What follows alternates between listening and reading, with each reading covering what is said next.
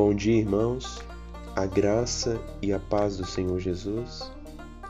Gostaria de meditar em Romanos 12, no verso 1 e 2. O título do nosso devocional é Uma vida de sacrifício e uma mente renovada.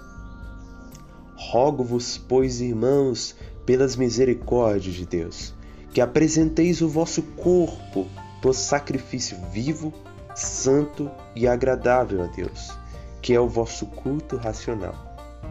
E não vos conformeis com este século, mas transformai-vos pela renovação da vossa mente, para que experimenteis qual seja a boa, agradável e perfeita vontade de Deus. No Antigo Testamento havia a prática de sacrificar animais como propiciação, expiação da culpa do pecado. Deus fala com Moisés para o povo trazer sacrifícios. E quando o povo trazia e esse sacrifício era sincero, Deus se agradava e Deus é, perdoava o pecado do povo, a culpa do povo. Porém, a Bíblia também diz em Hebreus que o sangue de touros, de animais, não é suficiente para expiar pecado. Ali era apenas um prelúdio do que haveria de vir. E o que veio? O que haveria de vir? O próprio Cordeiro de Deus que tira o pecado do mundo, Jesus Cristo.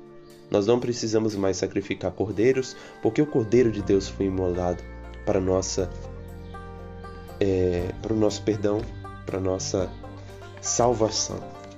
Mas Paulo está nos dizendo aqui que nosso corpo deve ser um sacrifício, um sacrifício vivo, santo e agradável a Deus. O que significa isso?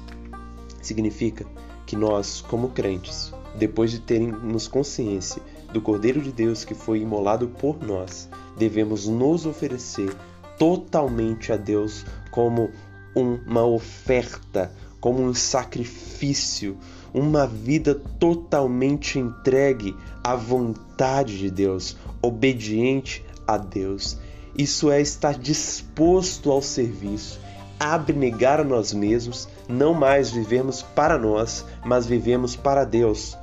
E isso é um culto racional. Por que culto racional? Um culto lógico. Lógico porque de Romanos 1 a Romanos 11, Paulo está mostrando a graça, a soberania de Deus em resgatar os seus eleitos, em salvar, e toda a obra do Calvário e toda a obra da salvação. Então, logicamente, nós devemos servir a Deus por receber esse favor que não merecíamos que não merecíamos. Ele nos predestinou, ele nos justificou, ele nos glorificou, como Paulo disse. Nós nem ainda estamos glorificados, mas a certeza do acontecimento é tão grande que Paulo diz e nos glorificou. Por tudo isso, o que nós devemos fazer? Nos oferecer como sacrifício. Essa oferta é uma disposição interior do coração. É um coração que está tão afeiçoado por Deus que se dispõe como um sacrifício. Eu não pertenço mais a mim mesmo. Eu pertenço a Ti, ó Deus. Eu estou oferecendo tudo que tenho. Um hino, tudo entregarei. Que ele diz: Tudo entregarei, sim, por Ti, Jesus. Entrego, tudo entregarei. Esse deve ser o lema de nossa alma quando diz respeito à oferta total tudo entregar, tudo a Deus.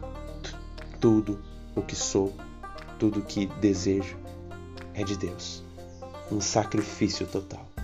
E a pergunta é: você tem sacrificado sua vida por Deus?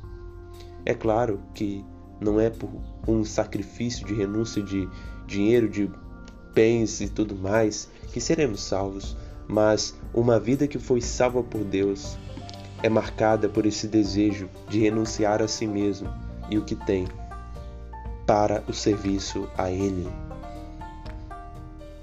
Ah, vivemos uma geração em que as pessoas gostam de viver muito para si mesmo. Os meus sonhos, as minhas vontades devem ser feitas, mas a questão é: se somos de Deus, se recebemos é, essa justificação, essa justiça de Cristo, nós estaremos nos oferecendo a Ele como uma oferta total, um culto racional, um culto lógico. Mas também, meus irmãos, essa passagem que eu li, esses dois versículos, falam não apenas da disposição de renunciar, mas também fala da implicações interior da mente, da mente, do que pensamos. Não vos conformeis com este século, mas transformai-vos pela renovação da vossa mente.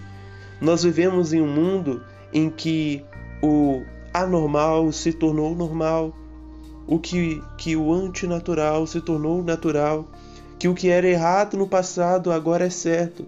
Vivemos um mundo que tem distorcido valores, princípios. Não existe uma verdade, é, não existe a verdade, a verdade é relativa. O que é verdade para você não é verdade para o outro, o que é verdade para o outro não é verdade para você. Um mundo pós-moderno, relativo, humanista, iluminista.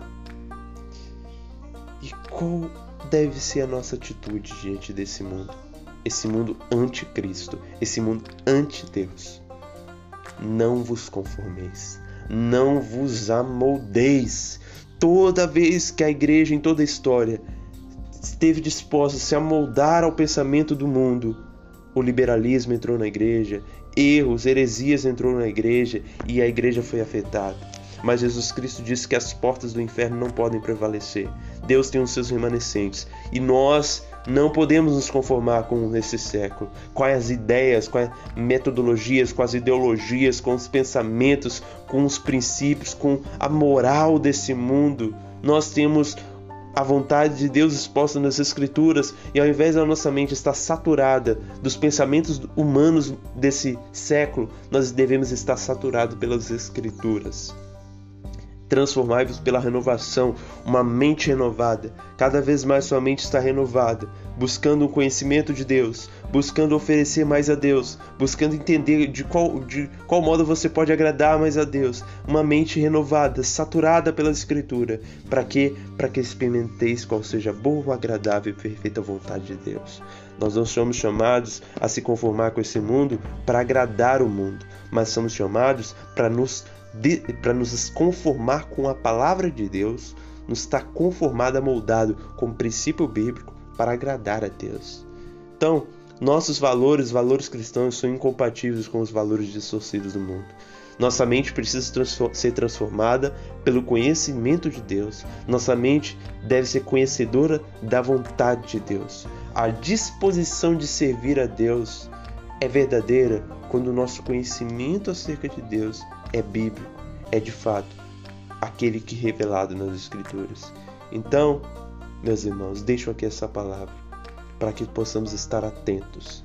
Não venhamos nos estagnar. Estamos amoldados com o mundo, mas renovemos, renovemos a nossa mente em Deus, no conhecimento bíblico. E também assim nos ofereçamos totalmente a Ele para fazer a sua vontade.